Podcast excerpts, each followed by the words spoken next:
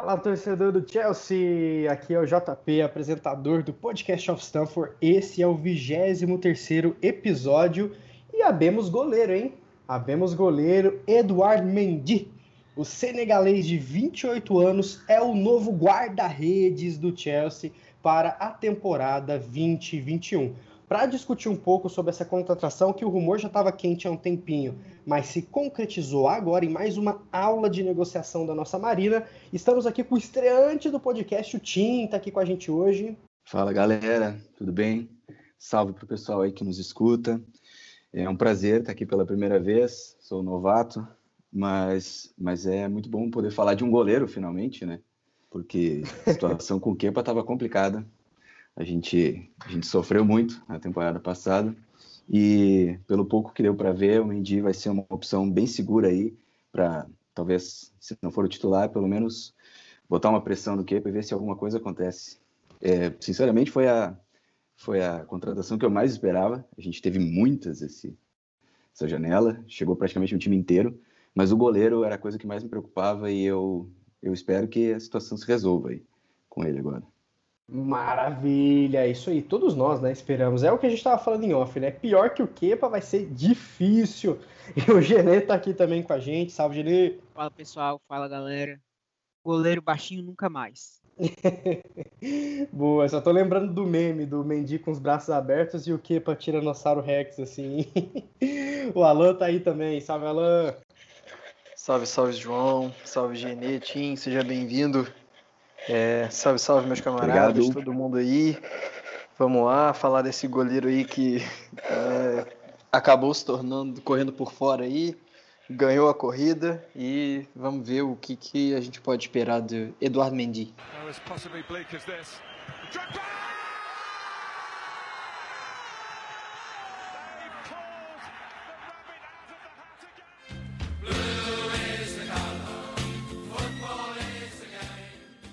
Maravilha. Pessoal, Eduardo Mendy, como bem dito, é o nosso novo goleiro. Fazer um overview dele aqui antes de passar a bola para a turma.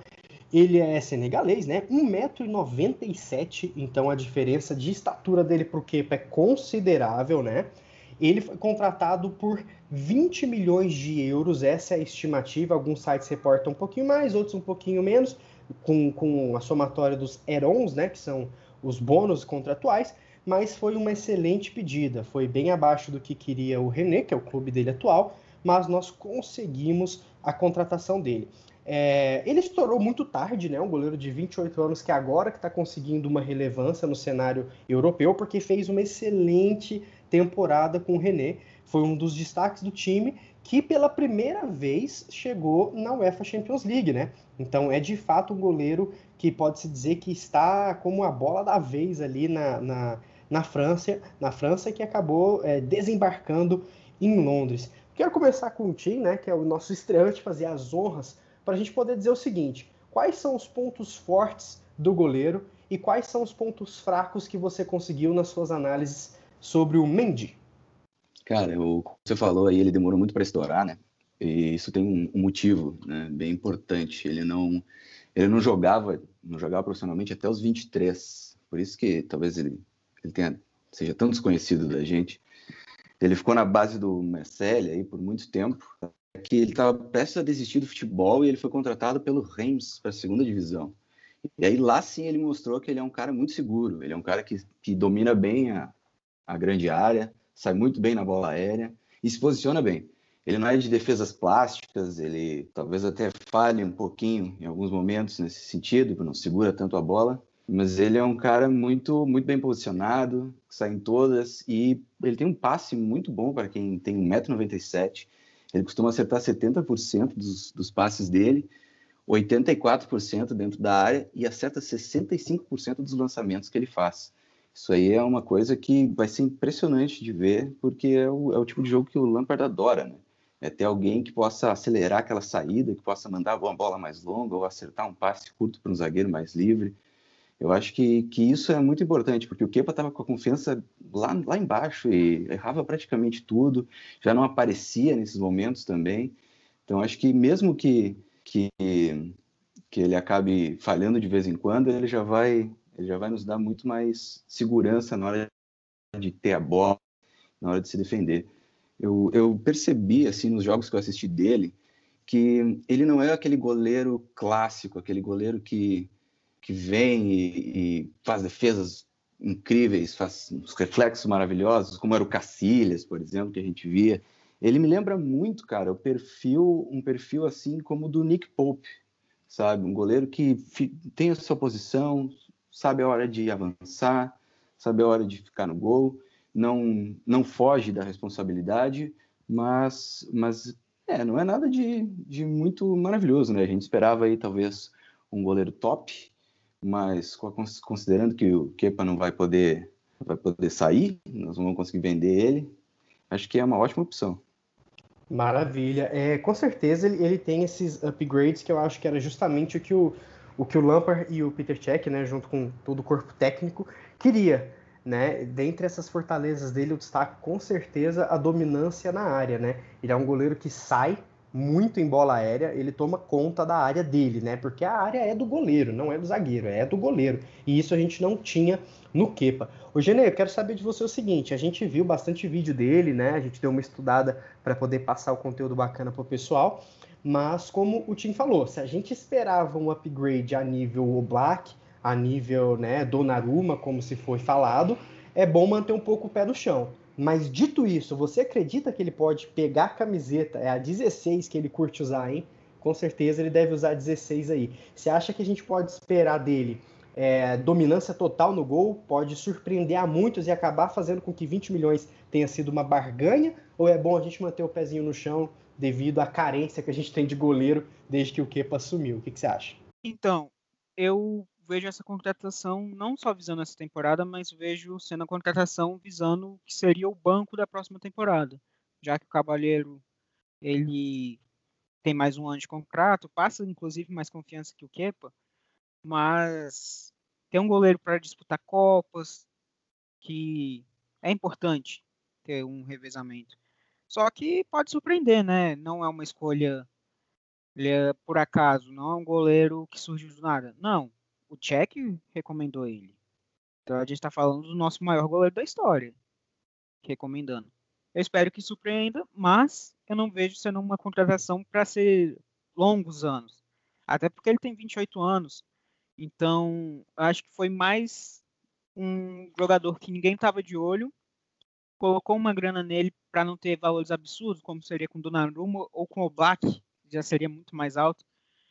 E iria atrás desses nomes para a próxima temporada, que aí, por conta do fair play financeiro, poderia já investir um goleiro, porque já melhorou o ataque, melhorou o meio, e já conseguiu duas peças para a defesa, além de ter uma lá e já tem o James na lateral, então eu acho que foi só visando essa temporada mesmo para ser o titular e pensando para ele ser o banco da próxima temporada.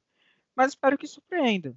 Sim, que demonstre para a gente que seja um goleiro de confiança, porque um goleiro de confiança passa confiança para a zaga, a zaga joga melhor e a zaga jogando melhor passa confiança para o goleiro.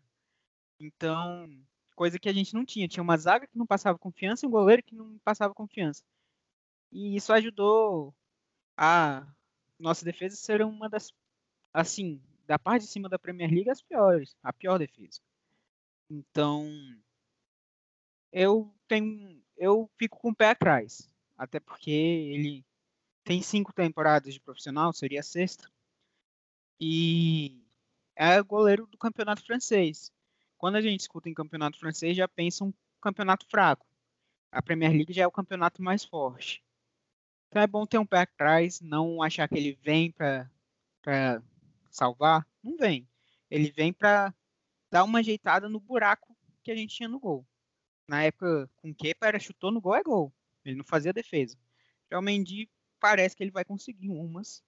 E tomara que ele conserte os erros dele. Boa, você falou uma coisa que, que eu achei interessante, eu quero saber do Alan, eu tenho duas perguntas para o Alan, é a seguinte, o Check indicou, né, o Check indicou o Mendy, qual é a importância do Check ter um poder de fala tão grande ali e poder escolher, entre aspas, né, ninguém escolhe nada sozinho, mas poder escolher o goleiro e o Lampard respaldar, assim, qual é a importância das nossas ex-lendas, ex não, né, das nossas lendas, né, atuarem tanta, tão em conjunto, ter uma sinergia tão bacana e tomarem decisões dessa forma, a importância da indicação do check.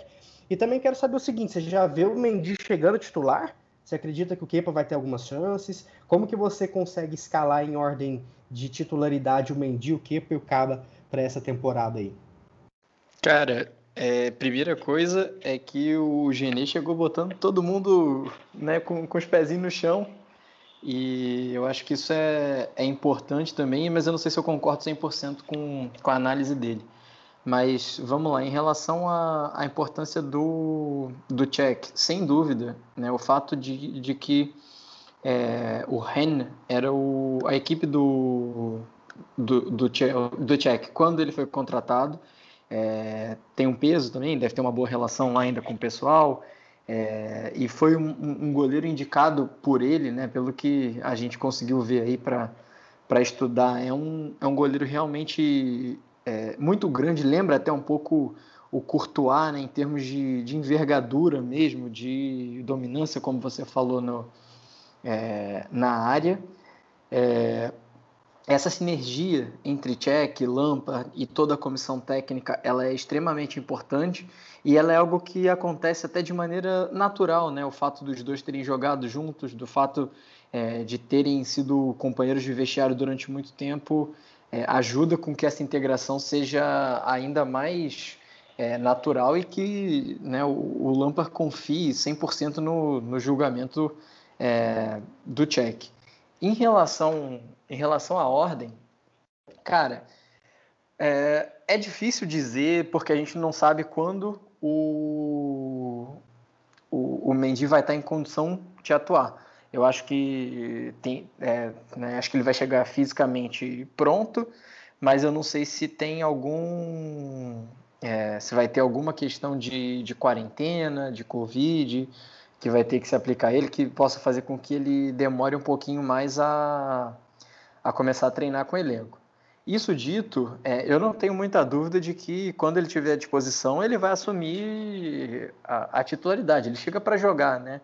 É, não, ele não foi contratado para ser uma opção, para fazer uma, uma sombra ali para o Kepa, por mais que o Kepa né, precisasse disso. Eu acho que ele está sendo contratado sim para jogar, ele, tá ele vai chegar para é, para encarar esse desafio aí. É o grande desafio na carreira dele, é a chance que ele tem né, na vida dele. E eu acho que ele vai agarrar como quem, quem realmente vai, como se cada jogo fosse o último. É, então, eu acho que nesse sentido ele vai ser o, o titular. Não, não precisa. Eu, eu acho que não vai nem precisar de muito para que ele assuma a titularidade. E né, não imagino que o, o Kepa sendo o terceiro goleiro pelo valor dele. Mas pelas atuações, eu não tenho dúvida de que ele está atrás do Cabalheiro hoje, que o Caba seria o meu reserva. Mas aí tem toda a questão de valor, de investimento no Kepa. O Chelsea precisa recuperar pelo menos uma parte desse caminhão de dinheiro que gastou com ele. E eu acho que o Kepa né, vai, vai atuar um pouco mais aí, talvez né, nesse primeiro momento nas Copas e tudo mais, é, e o Caba vai ficar ali como, como terceira opção, até porque né, nesse, nessas fases iniciais, a, né, nas Copas, o, o, goleiro não é exigido demais, né? Contra um, uns times aí de terceira divisão, às vezes, segunda divisão, muitas vezes. É, dá para colocar o Kepa aí e botar ele numa vitrine, digamos assim, ver se algum time aí meio desavisado não, não chega para levá-lo. Torcer para que isso aconteça. É, só fazendo uma correção, Alan, eu vejo ele como reserva da próxima temporada, não essa. Essa daí eu tenho certeza que ele vai ser titular. Ô Tim, é o seguinte, né? A gente sabe que, como foi comentado aqui pela turma, que é um goleiro, é, é bom goleiro, foi um dos destaques, né, da Ligue 1 né, nesse, nessa última temporada. É claro que não é nenhum Oblak, que não é nenhum goleiro world class, né? Como a gente esperava, mas também sabia que seria negociações muito difíceis, né? A gente estava ajeitando outras partes do elenco. Mas assim, eu, eu sei que você deu uma, uma olhada bem a fundo um pouquinho, né, no, no campeonato francês, e eu queria que você falasse um pouquinho sobre como foi a participação dele nesse campeonato, né? Para a turma que não segue, eu acho que poucas pessoas seguem o Rennes da França, né? Mas para quem não, não segue, tem um overview, né, de como, de como foi a temporada dele. Ele foi um dos eleitos, né, um dos goleiros de destaque essa temporada, né? Isso é importante, né? Sim, é, é, ele, teve, ele teve uma temporada só no Rennes, né? Ele chegou em 18, 19, no, na verdade no final de 18, 19, jogou só esse 19 20 que não chegou até o final, né? O campeonato foi interrompido com a pandemia e não retornou. Então não teve uma escolha de melhor goleiro da competição, mas ele acabou ficando uh, entre os mais cotados. Você vai olhar aí todos os veículos que cobrem o, o, a Ligue 1 e ele está sempre entre os melhores goleiros, ou ele é o melhor goleiro, ou o Raikovic é o melhor goleiro na votação, que é o goleiro que veio para o lugar dele quando ele saiu do Reims, e, e, isso é um bom sinal, apesar dele, dele já ter uma idade mais avançada, a gente para para lembrar aí, o, o, próprio Peter Cech veio do Rennes, então a gente pensa, ah, o campeonato pode ser fraco, pode ser, mas um bom goleiro é um bom goleiro praticamente qualquer campeonato, né? ele vai ter que enfrentar as dificuldades como qualquer outro, e se ele se destaca no campeonato que tem Navas, que tem Mandandá, bons goleiros, é um, é um bom sinal. Acho que, que ele pode dar muito certo. Ele é uma contratação que não tem muita grife, mas o próprio Czech não tinha muita grife. O próprio Kanté, antes do Leicester, não era um grande jogador. Eu acho que é bom porque tira um peso dele. Tira uma carga que o Kepa, por exemplo, não soube lidar. O Kepa chegou... Claro, foi aquela contratação de pânico total do clube, precisava de um goleiro, porque o Courtois pulou fora, mas não deu certo. Ele não conseguiu, ele não conseguiu manter o ritmo, não conseguiu aguentar a pressão e começou a ouvir coisa em tabloide, piorou a situação dele. Você vê claramente que depois daquela briga com o Sarri, a cabeça dele se perdeu e não voltou mais. E acho que é muito bom o goleiro chegar assim uh, na manha, mas desconhecido, porque ele pode desenvolver o trabalho dele sem muita pressão. Então eu acho que pode ser um ponto muito positivo aí. Boa, boa. É aquela coisa, né? Ele ainda não tem pecados, né? Ele tá chegando puro ali, a torcida vai ter paciência com ele devido às constantes más atuações do Kepa, né? Então já vai ter uma boa vontade maior. Então é até legal mesmo ele chegar mais na moralzinha, que nem você falou. Ô, Gene, é importante dizer o seguinte: dizem que uma das maiores críticas ali era que, ah, como que você quer que o Kepa agarre se na frente dele a, a zaga é péssima, a defesa é ruim? A gente corrigiu isso, né? Com Thiago Silva e é, a zaga tá muito bem, né? Nossa linha defensiva tá muito bem corrigida, eu diria. Então, o quão importante é isso de fato, principalmente para um goleiro novato, né? Que é uma posição complicada, né? De você estar tá começando, você tem que conhecer seus zagueiros, você tem que entender como, como o Chelsea joga para poder dominar aquela área. Mas qual que é a importância do Mendy ter na frente dele uma boa zaga, que é coisa que de fato o Kepa não tinha, né? É, então, como eu falei, uma boa zaga gera confiança para um goleiro, um bom goleiro gera confiança para a zaga. É um efeito dominó, né? Então, assim, é, é importante ter uma zaga, uma zaga experiente, assim, com o Thiago Silva, que vai passar o pensamento, a noção que ele tem de posicionamento ali para o Zomar, que isso pode melhorar muito uh, o Zomar, né, como um zagueiro. É, o Tio vai salvar ali o lado esquerdo. Então, um goleiro, só de saber que não vai ter uma avenida, que vai vir um ponto ali pela defesa esquerda do Chelsea, é, que vai passar, vai conseguir entrar na área, já gera uma confiança. Ou um jogador que que vai tentar entrar na área para chegar finalizando, também vai ter mais dificuldade de fazer isso. Mas eu acho errado quem falava do Kepa, de ele defende mal porque não tinha uma zaga de confiança. Não, o Kepa tomou 10 gols de fora da área. Então, assim, eu acho que são coisas que não vão acontecer com o Chelsea. Até a envergadura do,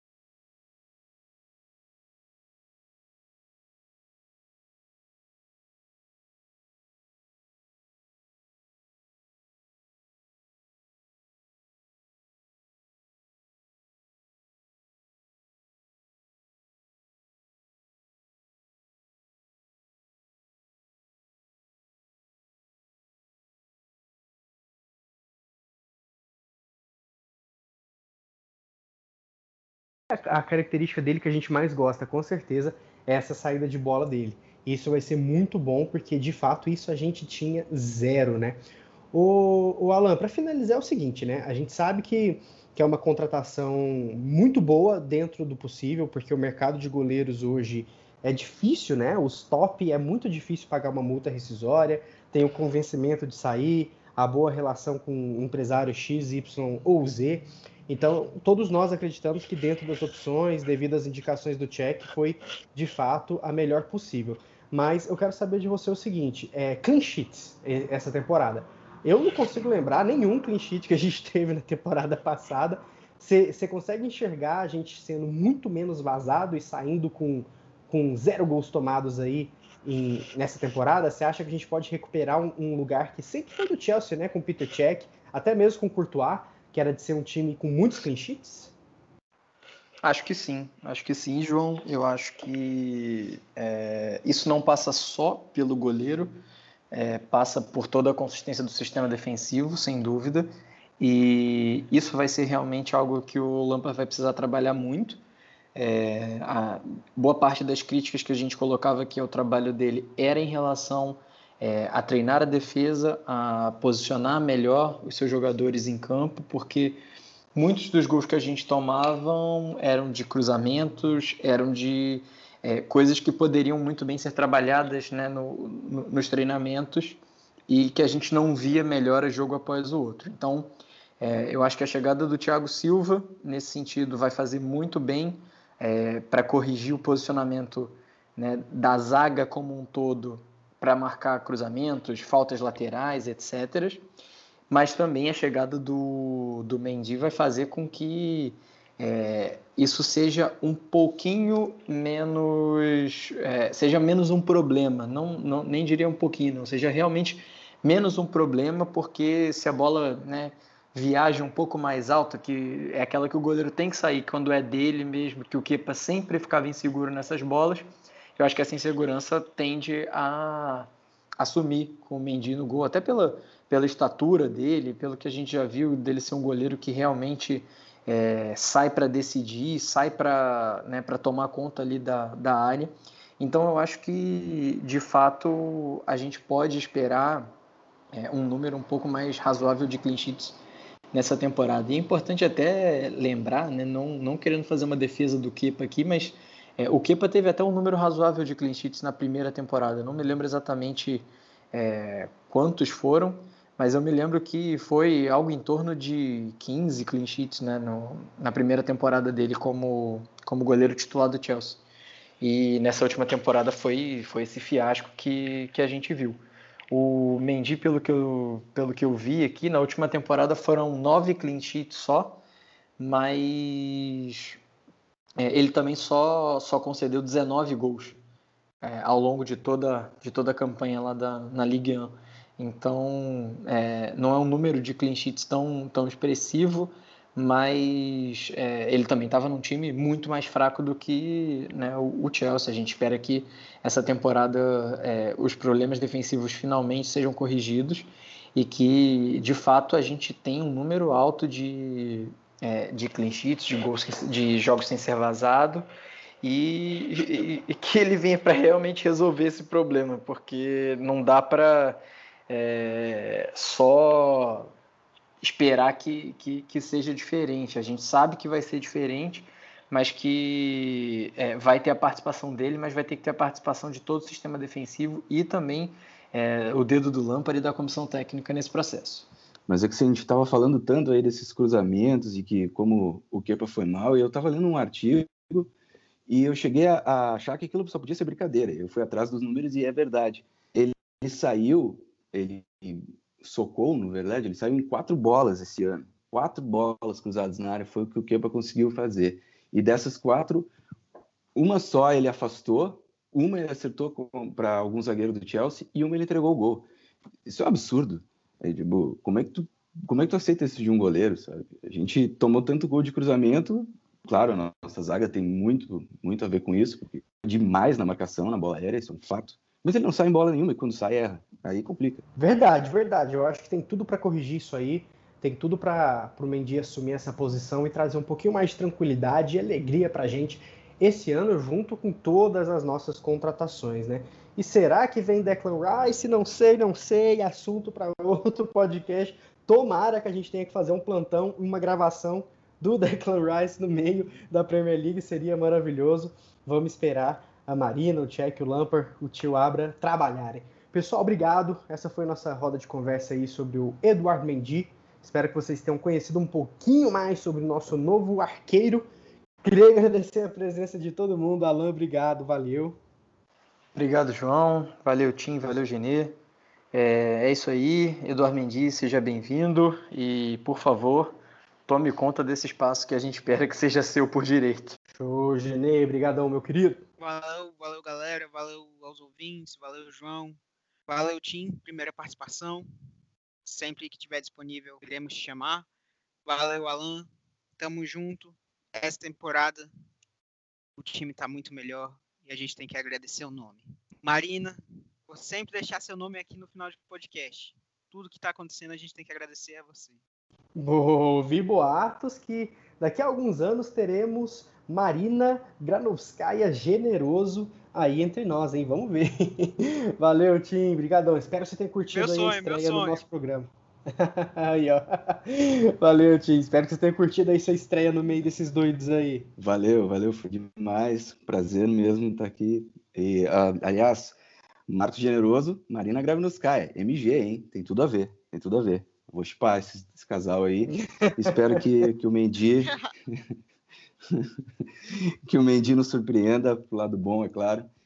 E, bom, independente disso, acho que mesmo que a gente ficasse com o Kepa, a gente já está numa situação muito melhor, vai ser muito bom assistir. Tô, tô ansioso para que comece logo.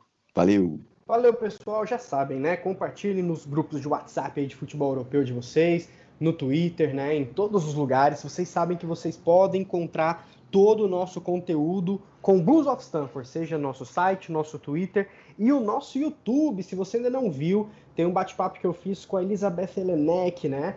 A co-owner ali da SW6 dele também. Ela fala sobre Chelsea, ela é americana, mora em Madrid. Então a gente bateu um papo muito bacana, tendo outros pontos de vista, né? De quem mora em outros países, outros continentes, sobre o que está rolando com Chelsea. Então convido todo mundo a colocar Blues of Stanford no YouTube, assistir. Temos uma série de vídeos e podcasts sobre todos os reforços que chegaram até o momento, conforme prometido. E não se esqueçam de escutar e compartilhar no seu agregador de podcast favorito. Valeu, meus queridos. Um abraço, até a próxima e tchau!